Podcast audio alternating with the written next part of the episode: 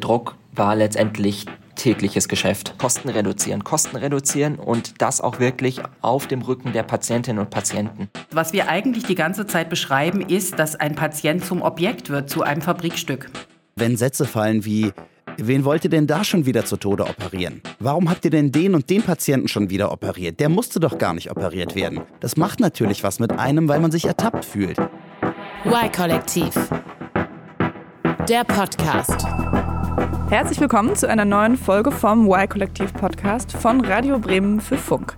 Mein Name ist Julia Rehkopf und als Reporter sitzt mir heute Frederik Fleig gegenüber. Hi Frederik. Hallo, schön, dass ich hier sein kann. Ja, wir haben vorher alle drei, du, der Mediengestalter und ich, einen Corona-Test mhm. gemacht. Das heißt, wir dürfen hier in einem Raum zusammen sitzen. Du weißt jetzt, dass ich sehr sensibel bin? Ich fand, du hast das super oh. gut gemacht. Kurz mal zu dir, Frederik. Du bist Reporter und du hast auch schon einige Filme mhm. fürs Y-Kollektiv gemacht. Zum Beispiel über illegale Raves in Corona-Zeiten. Mhm. Du kommst aber eigentlich vom Radio. Was machst du da so? Wechselt immer mal wieder. Also ich arbeite viel tagesaktuell für eins Live. Also ja, klassisch äh, 5 Uhr morgens aufstehen, erzählen, was gerade so los ist in der Welt. Aber ich mache auch immer mal wieder längere Hörfunkreportagen. Äh, ich habe zum Beispiel mal äh, undercover als Investor getarnt, mich in äthiopische Fast-Fashion-Textilfabriken geschleust oder ein anderes Mal äh, war ich vor Ort in El Salvador und habe da zur Gangkriminalität recherchiert. Äh, also es sind öfter mal Themen dabei, bei denen ich eigentlich auch ganz froh bin, dass nur das Mikro an ist und äh, keine Kamera laufen muss. Das gilt ja auch ein bisschen für dein heutiges Thema. Es geht nämlich ums Gesundheitssystem und zwar genauer darum, dass eigentlich Cash häufig vor dem Patientenwohl steht. Mhm. Erzähl doch mal, wie bist du darauf gekommen?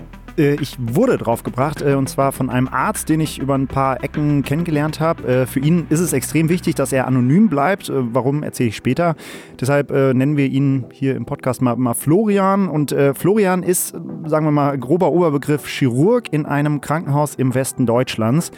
Und er hat mir erzählt, dass es da bei Ihnen Entwicklungen gibt, mit denen er einfach nicht mehr klarkommt. Was für Entwicklungen sind das? Naja, also stell dir vor, du bist, äh, du bist krank, dir geht's nicht gut und du fährst zu einem Arzt oder ins Krankenhaus. Äh, ich meine, was erwartest du dir davon? Dass mich ein Arzt untersucht und dass er dann etwas tut, damit es mir hinterher besser geht, dass ich wieder gesund werde. Klar, ja genau. Und äh, so sollte es ja eigentlich auch sein. Schwierig wird es nur, wenn dir der Arzt, äh, ja, der dir da gegenüber sitzt, zwar gerade nach bestem Wissen gerne helfen würde, es aber nicht kann, weil sein Auftrag nicht ist, dir ja, bestmöglich zu helfen, sondern aus dir den höchstmöglichen Betrag Geld rauszuholen an der Hüfte festgemacht. Wenn die operiert wird, dann gibt das einen mittleren vierstelligen Betrag letztendlich. Konservativ, dann ist das in der Regel nichts oder potenziell nichts, was im Krankenhaushalt gemacht werden kann. Das heißt, dass ein Krankenhaus schon gucken muss, dass es seine OP-Seele auch vollkriegt. Und genau das ist der Punkt, an dem man fragen muss, wann kippt das System? Wie weit kann ich eine Leistung optimieren?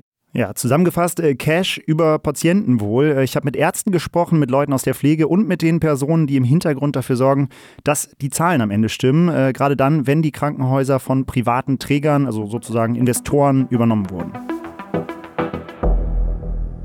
der Arzt, über den du auf das Thema gekommen bist, der hat genau das erlebt, ne? dass das Krankenhaus, in dem er arbeitet, von privaten Trägern übernommen wurde. Genau, also er hat mir davon Ende letzten Jahres erzählt, äh, eher so nebenbei, also dass sich ihre Arbeit im Krankenhaus wirklich total verändert hat und zwar seit eben der Betreiber ihres Krankenhauses gewechselt hat.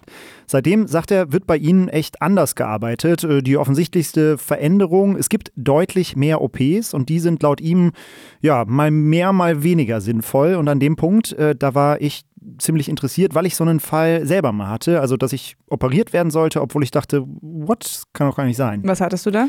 Äh, in wirklich ganz kurz, ich habe Fußball gespielt, hatte was am Knie und bin dann ja zur Sicherheit zum Arzt, zu einem Orthopäden, der auch selbst operiert. Der hat mich erstmal direkt ins MRT geschoben, äh, teurer Spaß, by the way. Und ähm, ja, als der Arzt dann die Bilder gesehen hat, meinte er nur, ja, ihr Knie muss operiert werden und morgen Vormittag, da hätte ich sogar noch einen Slot frei. Boah, das überrumpelt einen ja ganz schön dann in so einer Situation, oder? Voll. Also ich war auch echt richtig krass geschockt, weil ich dachte, der sagt jetzt, äh, ja, machen Sie mal ein bisschen ruhiger, drei Wochen Krücken, irgendeine Salbe drauf und dann läuft das wieder. Und ich meinte dann, sorry, ich will da erstmal drüber nachdenken und ich will mir vielleicht auch mal eine Zweitmeinung einholen. Und ich weiß noch, dann wurde er richtig wütend und meinte irgendwie von wegen, ja, was, was soll das denn? Vertrauen Sie hier nicht auf meine Kompetenz oder was? Ich bin dann aber zu einem anderen Arzt, gleiches Fach, äh, aber zu einem, der nicht selber operiert. Und der hat das dann wahrscheinlich ein bisschen anders gesehen. Genau, also in kurz, der meinte, nö, da muss wirklich gar nichts operiert werden, also alles halb so wild. Und als Tipp meinte er noch, äh, gehen Sie mal besser nicht mehr zu diesem Arzt, zu meinem Kollegen. Ähm, ich habe das damals so ein bisschen darauf geschoben, dass ich privat versichert bin und man da ja, ja gerne so ein bisschen übertherapiert wird. Florian, der Arzt, mit dem ich gesprochen habe, der meinte aber, nee, sowas ist Alltag, äh, egal wie du versichert bist. Und ich habe während meiner Recherche auch nach anderen Fällen wie meinem gesucht und habe auch echt viele gefunden. Wo hast du die so gefunden? Selbsthilfegruppen, Foren, Facebook-Gruppen. Also ich habe das äh, ja wirklich ziemlich breit gestreut äh, und nach und nach sind bei mir Nachrichten eingetrudelt, wie die hier von Eva. Sie ist äh, übrigens gesetzlich versichert und vor kurzem wegen Knieproblemen zum Arzt. Der erste Arzt, zu dem ich gegangen bin, äh, hat sofort zu einer OP geraten und zwar sehr selbstbewusst und ja nicht massiv, aber schon mit Nachdruck und äh, wollte mich auch relativ schnell operieren. Und äh, ich habe mich dann entschieden, aber natürlich mir nochmal eine zweite Meinung einzuholen. Und dieser Arzt, zu dem ich dann gegangen bin, war witzigerweise ein Freund von dem ersten Arzt. Und der war total überrascht und ja, erstaunt oder man könnte schon fast sagen schockiert, dass sein Kollege ähm, mir nicht mal irgendwie ansatzweise zu einer konservativen Therapie geraten hat. Er meinte nämlich, äh, es gäbe inzwischen konservative Therapiemethoden, die auch wirklich gute Ergebnisse zeigen würden. Und die würden sowohl er als auch sein befreundeter Kollege anbieten. Ähm, und er meinte auch noch zu ihr, er wolle mal auf jeden Fall das Gespräch suchen mit diesem Kollegen. Das fand ich schon eine krasse Aussage, ähm, wenn ein Arzt selbst da auch so, so irritiert ist von dieser Empfehlung. Äh, daraufhin habe ich den Arzt dann auch ähm, konfrontiert weil ich einfach auch wissen wollte, was seine Meinung dazu ist und ob ich ihm da vielleicht auch Unrecht tue. Und ähm, der hat sich nur total lapidar rausgeredet. Äh, nicht mal selbst, sondern seine, seine Sprechstundenhilfen immer vorgeschickt am Telefon. Ähm, ich habe ihn dann erst dazu bekommen, indem ich mir nochmal einen Termin gemacht habe und ihn dann persönlich darauf angesprochen habe. Und ähm, ja, seine, seine Aussage war dann eigentlich nur, na ja, am Ende ist es ja eh ihre Entscheidung. Da kann ich ihnen ja gar nicht sagen, was sie tun sollen. Und das fand ich schon krass, weil wie soll ich als Laie das entscheiden? Ne? Also mir fehlt da natürlich jeglicher medizinischer Background. Und wenn man zwei so krass unterschiedliche Meinungen vorgelegt bekommt, wäre es irgendwie schön, wenn man da sich auch darauf verlassen könnte, dass das eine ehrlich gemeinte Meinung ist und keine geldgetriebene Meinung. Ja, und solche Stories, von denen habe ich während meiner Recherche wirklich viele gehört. Und zwar von beiden Seiten, also von Betroffenen, aber auch von medizinischen Mitarbeitern und Mitarbeiterinnen. Und ja auch von dem anonymen Arzt, der ausparkt, Florian. Mhm. Du meintest ja vorhin, sein Krankenhaus wurde von einem privaten Träger, also von einem privaten Investor letztlich übernommen. Können wir denn sagen, von welchem? Ähm, ich werde den Namen hier äh, nicht nennen, äh, denn das, was Florian mir erzählt hat, das glaube ich ihm natürlich zu 100 Prozent. Ich habe aber aus seinem Krankenhaus keine zweite Quelle, die das alles so bestätigt, ähm, was auch daran liegt, dass das Thema extrem sensibel ist. Mm, auf jeden Fall. Also wir hatten ja auch während deiner Recherche das ein oder andere Telefonat. Mhm. Und du hast ja auch erzählt, dass es ähm, wirklich schwierig war, Leute zu finden, die offen mit dir sprechen wollten. Genau. Wieso war das denn so? Weil viele Angst haben, also dass das für sie Konsequenzen haben könnte, also für ihren Job, für ihre weitere Karriere. Ähm, und die Fälle, die gibt es auch. Zum Beispiel bei einem der größten privaten Träger in Deutschland. Äh, die hatten die letzten Monate einen Rechtsstreit gegen eine Krankenpflegerin am Laufen. Die hatte sich kritisch über die aktuellen Zustände in ihrem Krankenhaus geäußert. Und der Träger, der soll ihr mit der Kündigung gedroht, das aber später zurückgenommen haben. Aber klar, solche Stories, die schrecken natürlich ab. Am Ende haben sich ja aber Leute bereit erklärt, sonst würden wir jetzt auch mhm. nicht sitzen. Ähm, unter anderem Florian, aber zu seiner Sicherheit ähm, hören wir seine Stimme auch nicht im Original. Genau, es war bei unseren Vorgesprächen äh, noch ziemlich entspannt, also er hat viel erzählt, ähm, war auch ganz offen. Bei unserem Interview dann aber nicht mehr so wirklich. Ähm, wir haben uns für das Interview zum Spazierengehen getroffen und ähm, das ging fast drei Stunden, unter anderem auch deshalb, weil er wirklich oft ja, äh, aufgehört hat zu reden, den, den Kopf geschüttelt hat und ja, so kannst du dir vorstellen, mit der Hand so vor seinem Hals so eine so halt Stopp, Stopp jetzt äh, nicht Bewegung mehr. gemacht hat. Genau, also äh, deshalb hören wir ihn jetzt nicht im Original, sondern haben ihn nachgesprochen. Aber dann lass doch jetzt mal hören, äh, was genau ist bei ihm im Krankenhaus los? Also dem Krankenhaus äh, ging es so wie inzwischen ca. 40 Prozent der deutschen Krankenhäuser. Es wurde von einem privaten Träger übernommen. Es gibt ja kirchliche, dann städtisch-kommunale und eben private Träger. Und Florian, der hat da ähm, die Unterschiede, ja, er hat auf jeden Fall einen ziemlichen Live-Einblick bekommen. In seinem ersten Jahr war das Krankenhaus nämlich noch kirchlich. Jahr zwei war dann sozusagen ja, frisch machen für die Übernahme und im dritten Jahr war es dann ein privates Krankenhaus. Das heißt, er hat also einen total guten Vorher-Nachher-Vergleich auch miterlebt. Genau, und er meinte, äh, das Erste, was er von dem Wechsel mitbekommen hat, das war erstmal ein neues Schild über dem Krankenhauseingang, dazu ein paar neue Farben. Ähm, alles Weitere lief dann für ihn eher im Hintergrund ab. Ähm, das ist ja aber wahrscheinlich das, was das Interessante und das Wesentliche auch ist an der Veränderung. Was genau ist denn da abgelaufen? Also erstmal soll ja das Krankenhaus profitabler gemacht werden. Äh, das war ja vorher nicht der Fall, das war das Problem. Und dafür sollen so eine Art äh, Medizin-BWLer sorgen, die dafür in die Krankenhäuser geschickt werden. Und häufig, äh, ja, die erste und einfachste Möglichkeit, um Kosten zu senken, Personal einsparen. Das haben Florian und seine Kollegen und Kolleginnen relativ bald auch mitbekommen. Wie können wir jetzt die Abteilungen ausrichten? Welche Abteilungen brauchen wir, welche nicht? Und man merkt nach und nach, ah, da, die Abteilung ist jetzt weg, die braucht man jetzt nicht mehr. Es ist ja klar, wenn du als Abteilung mit zehn Mitarbeitern Betrag A verdienst und eine andere Abteilung derselben Richtung mit acht Mitarbeitern denselben Wert erwirtschaftet, dann fragt sich der Unternehmensberater, Moment, dann kann ich ja bei der ersten Abteilung zwei Mitarbeiter streichen. Und genau das passiert ja natürlich.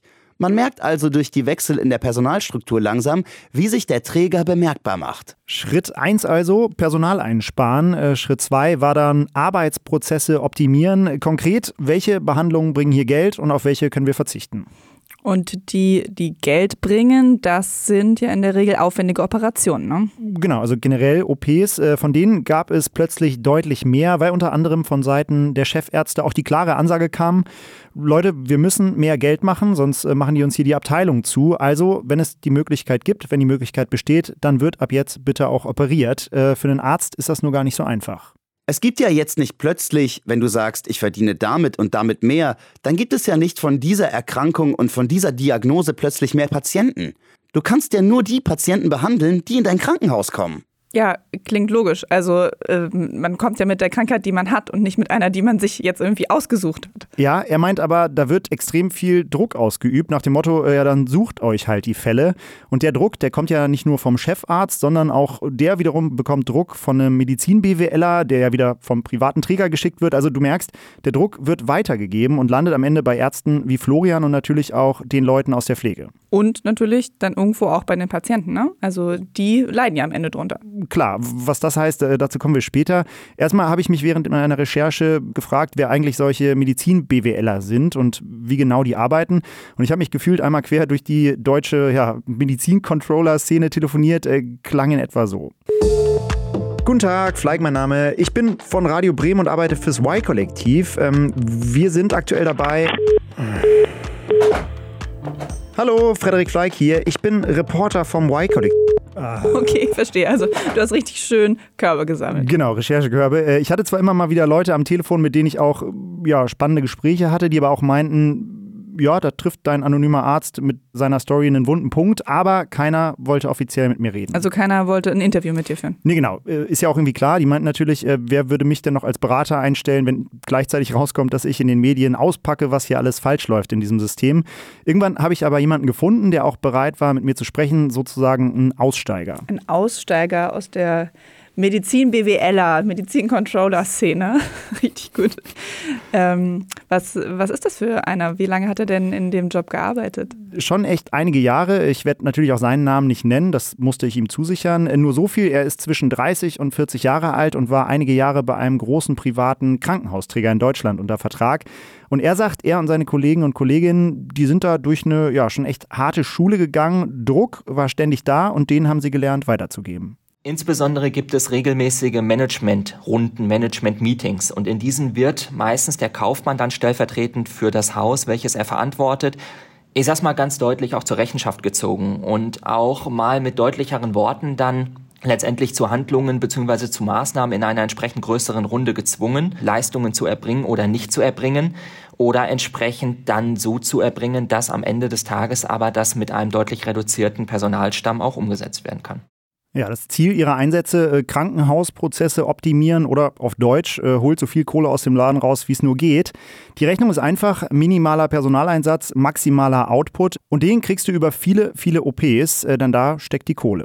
Cash ist insbesondere bei eben chirurgischen Sachen, die man in großer Fallzahl machen kann. Hüft-OPs oder eben auch Herzkatheterleistungen, die dann durchaus auch schon mal in grenzwertigen Situationen oder grenzwertigen Indikationsstellungen eher gemacht werden.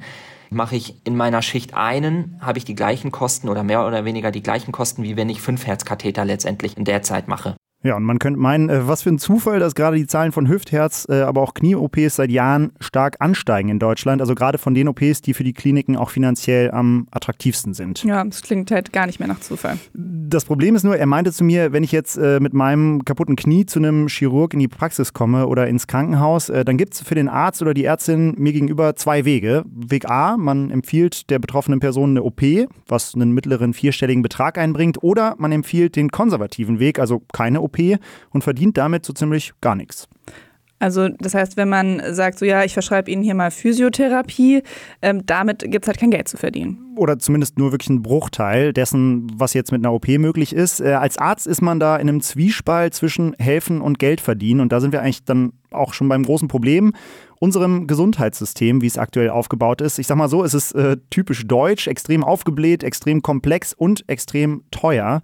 Laut OECD haben wir in Deutschland EU-weit das teuerste Gesundheitssystem, wobei teuer nicht unbedingt heißt, dass es auch besser ist. Der Fehler liegt im System. Ähm, können wir denn ein bisschen genauer eingrenzen, wo dieser Fehler liegt? Also es gibt auf jeden Fall einen Schwachpunkt und der wurde in den Jahren 2003 und 2004 eingeführt und nennt sich Fallpauschalensystem. Ähm, grob zusammengefasst, jedes Krankenhaus bekommt je nach Behandlung und Krankheit einen fixen Betrag und der gilt für alle. Also ob jetzt eine Klinik fürs Behandeln von einer Lungenentzündung vier Tage braucht und eine andere Klinik für den gleichen Fall zwei Wochen, beide verdienen das gleiche Geld.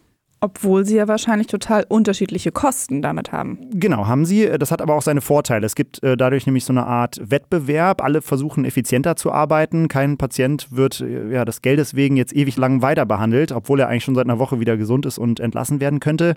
Äh, das war früher oft das Problem. Der Nachteil an diesen Fallpauschalen, jeder Mensch heilt nun mal anders. Bezahlt wird aber immer gleich. Und weil die Erkenntnis jetzt auch nicht wirklich neu ist, gab es auch schon damals 2003, als das Ganze eingeführt wurde, Kritik unter anderem vom damaligen Präsident der Bundesärztekammer Jörg Dietrich Hoppe. Er hat das damals so kommentiert. Ab jetzt wird in Kliniken nicht mehr der kranke Mensch und sein individuelles Schicksal im Vordergrund stehen, sondern der Erlös aus der Behandlung des Patienten. Der Mensch als Verlierer. Und die Befürchtung hat sich als richtig erwiesen. Im medizinischen Wettbewerb läuft es eigentlich wie in der freien Marktwirtschaft. Wer es schafft, die teuersten Behandlungen möglichst schnell und billig anzubieten, der macht den meisten Gewinn. Andersrum, wer zu wenig auf die Zahlen guckt und zu viel auf den Patienten oder den Menschen, der verliert. Was war denn vor 2003, als es eingeführt wurde, eigentlich anders? Äh, ich würde es jetzt gerne kurz und kompakt erklären. Ähm, ich war aber etwas, ja, selber etwas erschlagen, nachdem ich mich mal durch diesen ganzen Wust äh, durchgelesen hatte. Und äh, dann habe ich es mir einfach selbst erklären lassen, und zwar von Erika Raab. Sie ist stellvertretende Vorsitzende der Deutschen Gesellschaft für Medizincontrolling, leitet aber gleichzeitig auch eine Klinik. Sie kennt also beide Seiten und dann äh, hält sie über das Ganze sogar Vorlesungen für Studierende. Sie hat also gut Karriere gemacht, ist gut im Geschäft und hat deshalb gerne und offen mit mir geredet. Ursprünglich kamen wir mal aus einer Zeit, in der quasi das Krankenhaus dafür bezahlt wurde, dass es da ist. Ich vergleiche das immer gern mit einer Feuerwehr, das kann man sich bildlich besser vorstellen. Die Feuerwehr wurde dafür bezahlt, dass es sie gibt. Später hat man festgestellt, das ist ein bisschen teuer. Jetzt wird die Feuerwehr dafür bezahlt, wenn es brennt, dass sie einen Einsatz macht. Das Problem, das merkt man ganz schnell, liegt auf der Hand. Wenn ich nur für einen Brand bezahlt werde, dann kann es sein, dass es mal mehr, mal weniger brennt. Heißt, der Anreiz für die Krankenhäuser liegt darin, mehr Brände gleich mehr Geld. Und wenn wir bei dem Vergleich bleiben, je schneller man die Brände löscht und je weniger Wasser man zum Löschen benutzt, desto mehr Gewinn bleibt am Ende übrig. Und das wiederum bedeutet dann gute Bilanz für die Krankenhaus-BWLer und ähm, wahrscheinlich eher eine schlechte Bilanz für die Patientinnen und Patienten. Im schlimmsten Fall schon. Äh, auch Florian meinte zu mir, äh, dass was da gerade passiert, dieses äh, Cash um jeden Preis, da sind die Patienten sozusagen die Zitrone, die immer weiter ausgequetscht wird. Äh, Zitat. Und für dieses Ausquetschen, dafür meint er, gibt es drei Möglichkeiten.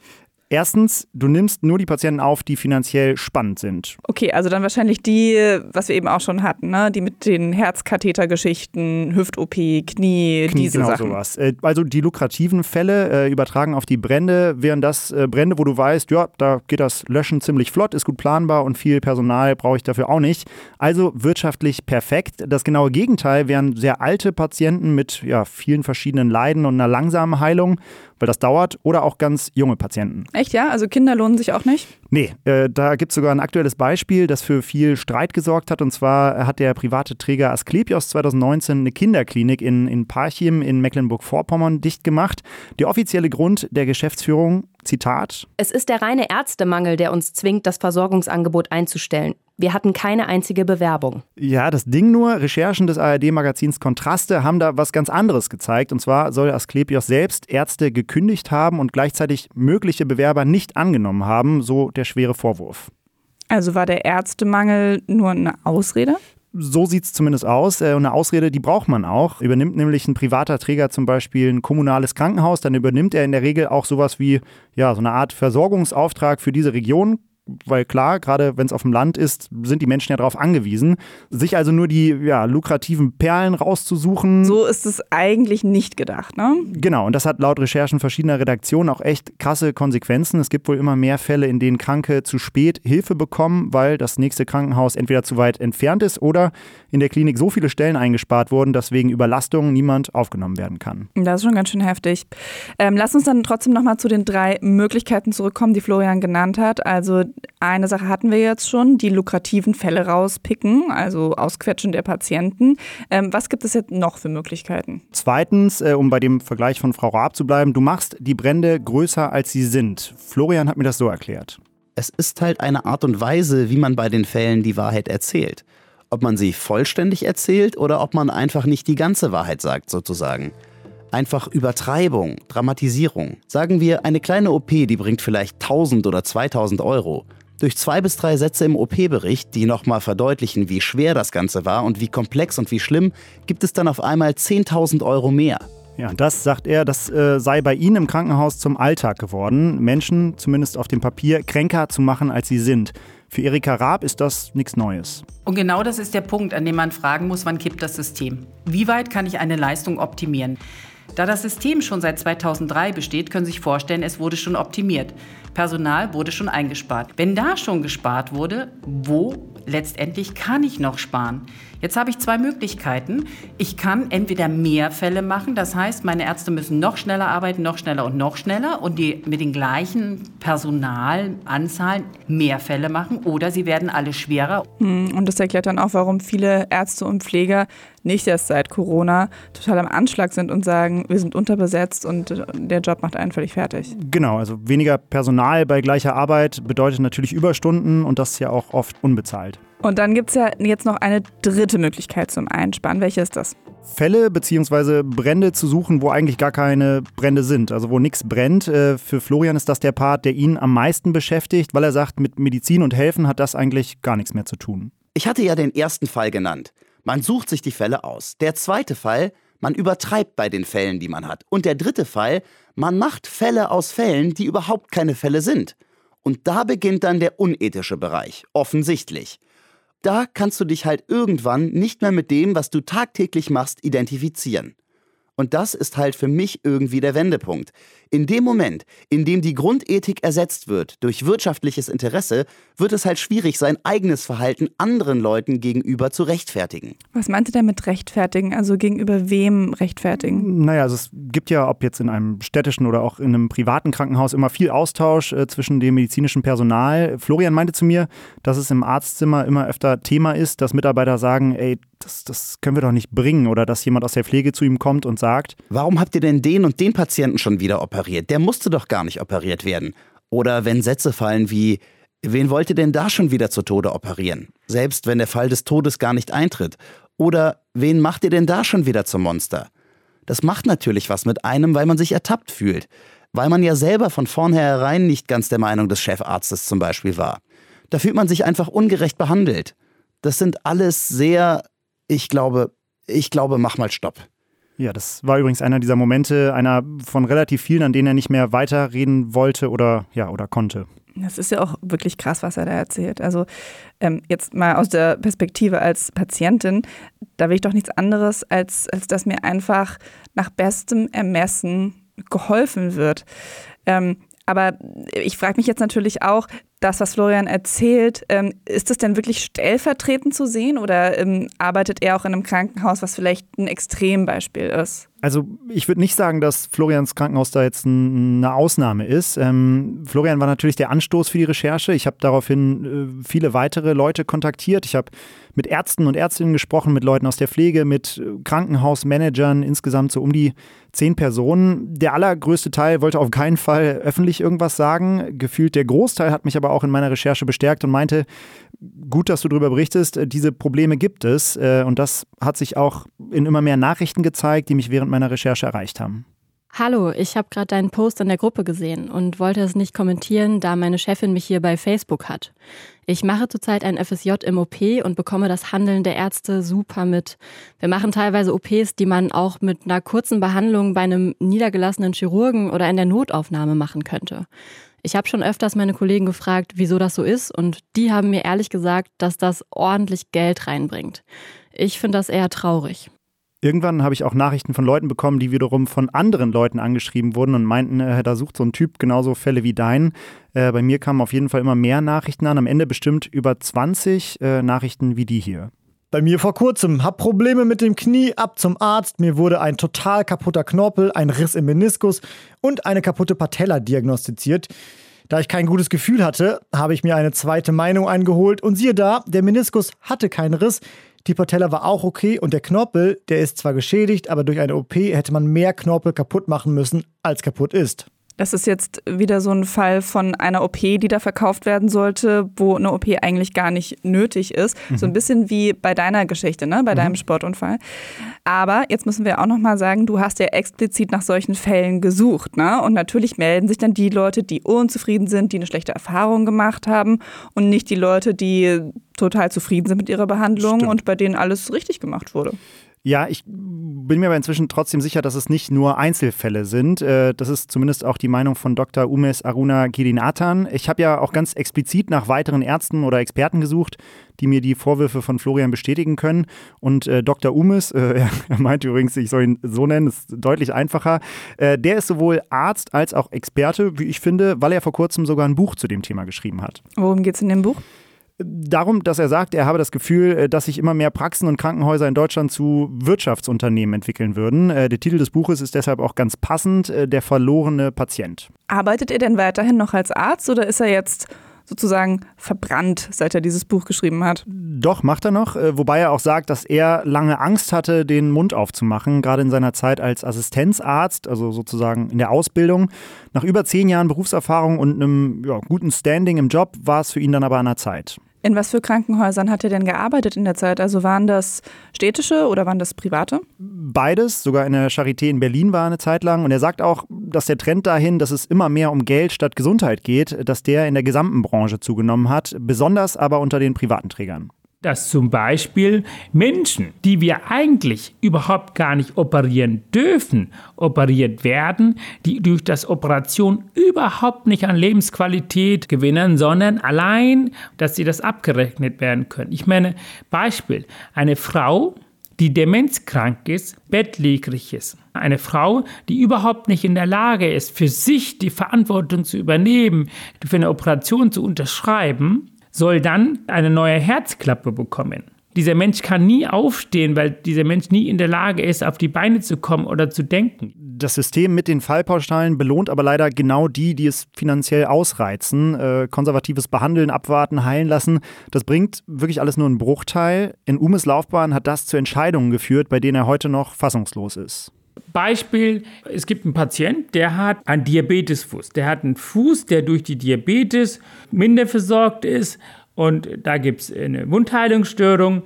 Man muss die Wunde regelmäßig kontrollieren und behandeln. Das zieht sich ewig lang. Man kann natürlich weiter diese Wunde auch konservativ, bedeutet nicht operativ behandeln, aber eine Amputation zum Beispiel würde eine Klinik mehr Geld bringen.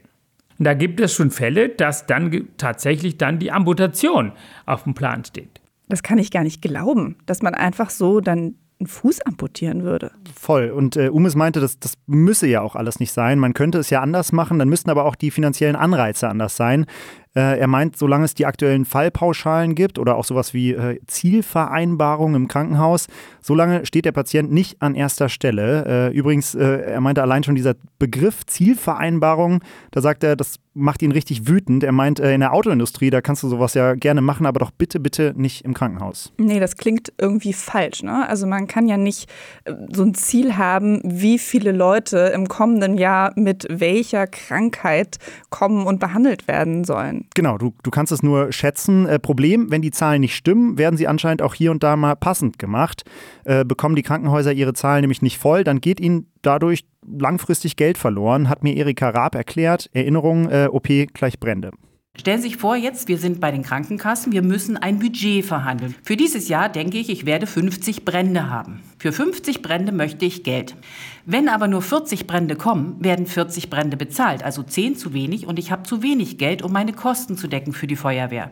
Das heißt, im nächsten Jahr muss ich mehr Geld bekommen, entweder mehr Leistung oder größere Brände. Okay, Moment. Also das heißt, wenn am Ende des Jahres die Zielvorgaben von OPs noch nicht erreicht wurden, dann wird schnell noch mal was operiert. Ja, also so zumindest hat es mir auch ein Arzt beschrieben, mit dem ich im Laufe meiner Recherche öfter über Instagram geschrieben habe. Äh, natürlich meinte auch der, dass das nicht überall so läuft. Äh, man kann aber festhalten, dass das gesamte System eigentlich voller falscher Anreize steckt. Zum Beispiel gibt es für gewisse Mengen an OPs auch Zertifikate, also so als Auszeichnung sozusagen, äh, was dann wiederum mehr neue Patienten verspricht. Wer also langfristig zu wenig operiert, zum Beispiel weil eine konservative Therapie öfter die bessere Entscheidung war, der kriegt keine Zertifikate, der verdient dadurch weniger Geld und der muss im schlimmsten Fall irgendwann eine ganze Abteilung dicht machen. Aber warte mal, das würde jetzt also heißen, dass es in Deutschland extrem viele Fälle geben muss, in denen Leute auf dem OP-Tisch landen obwohl das eigentlich vermeidbar gewesen wäre. Und also ich meine, wir reden über eine Operation, das hat natürlich ja auch immer Risiken. Ne? Also da, da kann was schiefgehen, es kann Komplikationen geben, die Leute müssen hinterher in die mhm. Reha. Ähm, hast du denn Zahlen darüber gefunden? Also genaue Zahlen sind da so eine Sache. Einerseits äh, gibt es mit Sicherheit eine extrem hohe Dunkelziffer und dann gibt es in der Medizin ja auch nicht immer nur richtig und falsch, sondern öfter auch verschiedene mögliche Therapiewege, die zum Ziel führen können. Ähm, sucht man aber Betroffene, dann findet man sie relativ schnell, beziehungsweise äh, sie haben mich gefunden. Während meiner Recherche kamen ähm, immer mal wieder neue Nachrichten in meinem Postfach rein, wie die hier. Ich arbeite als Logopädin im Krankenhaus und habe das Thema Überbehandeln schon einige Male miterlebt. Viele Patienten wenden sich dann an mich als Therapeutin, weil sie den Ärzten nicht mehr vertrauen oder Angst haben, wieder unnötige Untersuchungen machen zu müssen. Die meisten Patienten sind in diesen Situationen sehr verzweifelt. Belastbare Zahlen sind also so eine Sache innerhalb der Branche, bestätigt dir aber so ziemlich jeder, mit dem du sprichst, ja, die Fälle gibt es. Im Zweifelsfall lieber eine OP zu empfehlen, weil es mehr Geld bringt, das ist die Realität. Ja, und du meintest ja schon, mit den konkreten Zahlen ist es schwierig, aber gibt es denn nicht so Statistiken oder Vergleich mit anderen Ländern, die man vergleichen kann mit Deutschland, also wo es ähnliche Gesundheitsstandards gibt? Doch, doch, äh, die gibt's. Äh, grundsätzlich kann man erstmal sagen, dass Deutschland im EU-Vergleich ein riesengroßes Gesundheitssystem hat, äh, was ja auch nicht schlecht ist. Die einen sagen, es ist extrem gut aufgestellt, andere sagen, es ist völlig aufgebläht. Ähm, ich fand aber zum Beispiel zwei Statistiken besonders spannend. Nehmen wir mal Herz-OPs. Das waren ja die lukrativen OPs unter anderem. Genau, und bei Herz-OPs, da ist es so, dass Deutschland grundsätzlich erstmal im Vergleich zu Ländern wie Schweden oder Dänemark Dänemark eine ähnliche Herzsterblichkeit hat. Also das heißt, die Anzahl der Herzerkrankungen, die ist erstmal ähnlich. Trotzdem gibt es in Deutschland im Vergleich zu Schweden und Dänemark aber viermal mehr Herzkatheter-OPs und doppelt so viele Bypass-OPs. Gesünder sind die Herzen der Deutschen dadurch aber nicht.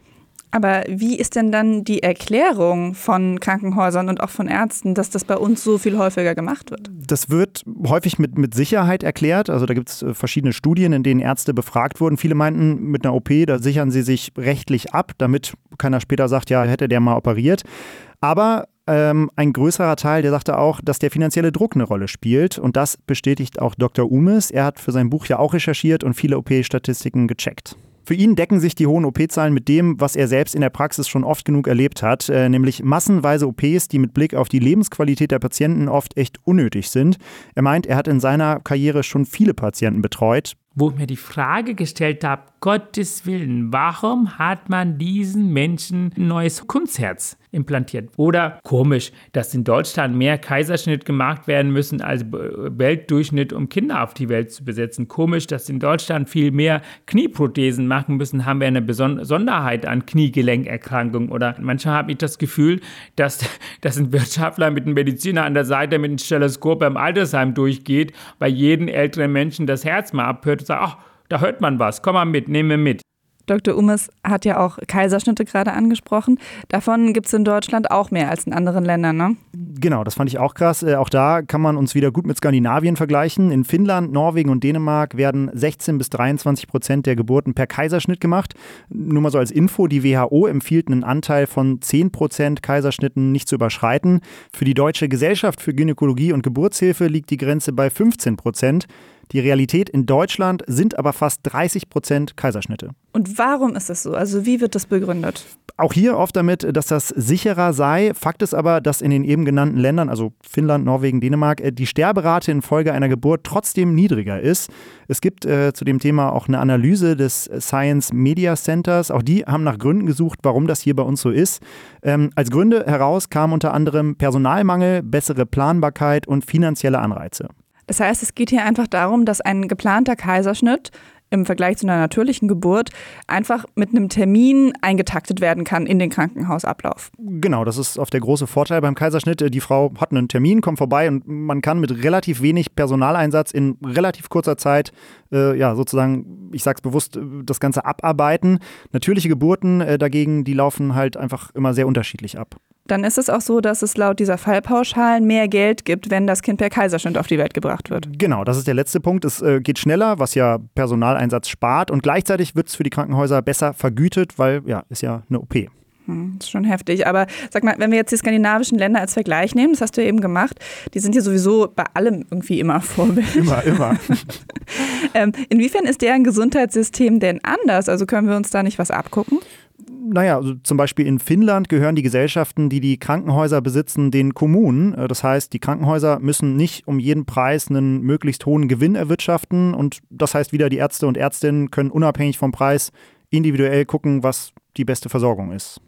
Das System macht es in Finnland den Ärzten also einfacher, sich ich sage es mal, richtig zu verhalten. Mhm. Aber gibt es nicht so eine Art Kodex, dass der Patient an erster Stelle stehen muss? Also müsste nicht jeder einzelne Arzt und jede einzelne Ärztin, jede Pflegekraft sagen, stopp, so arbeite ich nicht, hier läuft was falsch? Doch, klar, also wäre natürlich richtig, aber da als Einzelner oder Einzelne gegen den Strom zu schwimmen, beziehungsweise gegen das ganze System, wie es aufgebaut ist, das ist anscheinend total schwierig. Äh, entweder du ziehst mit und passt dich an oder du hast es schwer, Karriere zu machen. So zumindest haben mir das meine Interviewpartner erklärt. Wenn man da jetzt so mitzieht, dass man in diesem System so weiterarbeitet und zusieht, dass die großen Gewinne gemacht werden können, dann, dann führt es doch eigentlich ab einem bestimmten Punkt dazu, dass man die Patienten eigentlich nur noch naja, so als Ware behandelt. Doch, ja, das kann man eigentlich, glaube ich, so sagen. Das haben auch ein paar Leute mir so, so gesagt. Das ist ein Weg und ich glaube, für viele in den entsprechenden Kliniken oder, oder Praxen auch mit der einzige Weg, mit dieser Situation überhaupt klarzukommen. Ähm, und trotzdem sind ja auch das alles Menschen, die das nicht kalt lässt. Äh, Florian zum Beispiel hat mir erzählt, dass ihn erst letztens die Kündigung von einem Kollegen echt aus der Bahn geworfen hat. Auch ein Assistenzarzt. Er kam halt aus dem Studium, hatte noch ganz viele Hoffnungen an seinen Job und die Realität ist nun mal auch häufig eine andere. Und dann kamen Fragen wie, ist das hier immer so? Muss ich das sagen? Kann ich nicht so und so agieren? Und entweder das kann man dann mit sich ausmachen, dass man so ein bisschen eine Grauzone für sich findet, oder man, man, man, man kann das gar nicht miteinander vereinbaren. Und bei ihm war es halt wirklich so, dass er teilweise geweint hat oder halt irgendwie das mit nach Hause genommen hat. Weshalb er dann gekündigt hat. Äh, für Florian ging es weiter, geht es bis heute. Er meint aber, dass ja, diese Kündigung für ihn einiges verändert hat. Er mochte den Kollegen sehr gerne und in den Tagen danach kamen dann auch bei ihm immer mehr Zweifel auf. Das lässt einen ja nicht kalt, weil wenn er sagt, ich verstehe nicht, wie ihr das machen könnt, zweifelt man ja dann auch irgendwie an seiner eigenen Person. Ist man irgendwie ein schlechterer Mensch, weil man das eher mit seinem Gewissen ausmachen kann? Ist man da kälter? Ist man da weniger empathisch? Dass man die Sache eher als Sache sieht und den Patienten als, als Produkt sozusagen sieht? Irgendwie? Für ihn ist langfristig klar, dass auch er das nicht mehr möchte. Er will sich beruflich verändern und aus seinem aktuellen Krankenhaus weg. Und es ist auch nicht nur die medizinische Seite, die daran zu knabbern hat. Äh, auch auf der Wirtschaftsseite gibt es Menschen, die das Ganze echt belastet, hat mir auch der anonyme Medizin-BWLer erklärt. Am Anfang glaubt man immer noch an das Gute im System und in der entsprechenden Trägerschaft und das hat sich auch bei mir über die Jahre hinweg angestaut. Das hat sich dann so gezeigt, dass man immer mehr Entscheidungen hinterfragt hat, die gar nicht mehr mittragen wollte und konnte und auch auf der lokalen Ebene Wege gesucht hat, wie man entsprechende Anweisungen umgeht. Er sagt, es hatte äh, bei ihm irgendwann echt fast schon was von Sabotage, was er gemacht hat. Er hat also irgendwann versucht, Anweisungen bewusst nicht umzusetzen, weil er sie ethisch einfach total falsch fand. Er meint aber, äh, diese Gedanken, dass man etwas tut, das eigentlich falsch ist, die nimmt man auf jeden Fall auch mit nach Hause. Die lassen einen nicht los, weshalb auch er irgendwann gesagt hat, ich muss hier raus. Das, was mich dazu bewogen hat, ist der Druck, der rein auf Zahlen, Daten, Fakten basierte und das Engagement der Ärzte, der Therapeuten, der Pflegekräfte vollkommen außer Acht gelassen hat. Das Einzige, wonach gesteuert werden muss, ist Kosten reduzieren. Kosten reduzieren und das auch wirklich auf dem Rücken der Patientinnen und Patienten. Und das hört ja auch nicht plötzlich auf. Äh, Gerade die großen privaten Krankenhausträger sind halt wie jedes große Unternehmen voll auf Wachstum und Gewinn ausgerichtet. Mal eben bis zu 10 Prozent jährliches Gewinnwachstum werden da als Ziel ausgegeben, weshalb auch er nicht glaubt, dass das Optimieren und Ausreizen aufhört.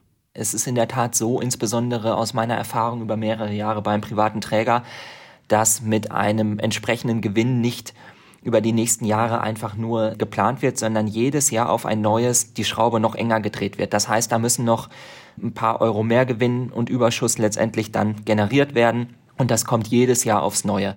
Wenn es jetzt immer nur noch ums Optimieren geht, also weniger Personal, mehr lukrative Fälle, dann habe doch ich als Patientin ein richtig mieses Gefühl. Also wenn ich das nächste Mal was habe und vielleicht ins Krankenhaus muss, was, was erwartet mich denn da? Also was kann ich denn noch machen, um mich irgendwie zu schützen, dass ich jetzt nicht ein Opfer dieses Systems werde?